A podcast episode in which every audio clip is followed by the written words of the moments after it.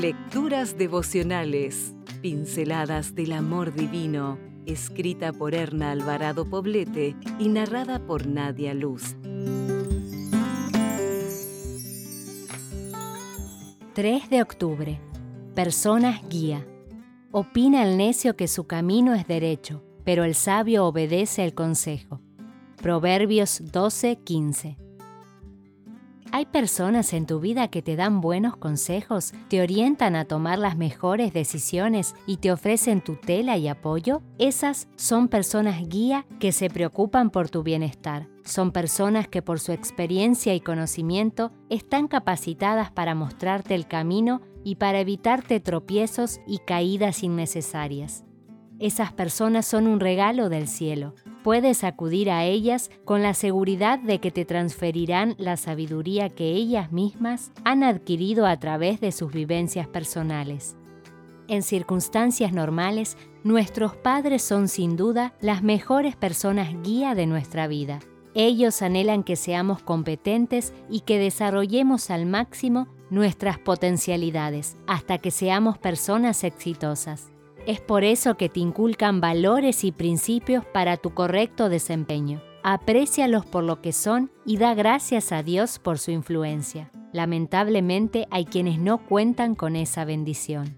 Los valores que tus padres te han enseñado no son bloqueadores de la personalidad, como algunos señalan en defensa propia. Tampoco pretenden atacarte. Al contrario, esos valores te permiten caminar por la vida con paso seguro y en libertad, pues te dan a conocer los límites hasta donde puedes llegar sin autodestruirte.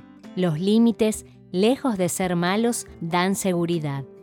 Dios te habla hoy a través de su palabra y te dice que si haces de ella una lámpara a tus pies, tu camino será claro y te conducirá a decisiones correctas. Depende de ti escoger hoy entre la vida y la muerte. Pero si leyendo estas líneas te das cuenta de que has caminado por sendas torcidas que te mantienen lejos de Dios, no pienses que todo está perdido.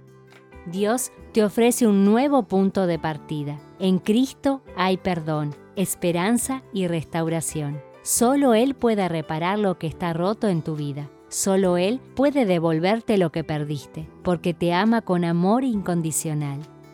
Dios es el único que puede perdonar y olvidar.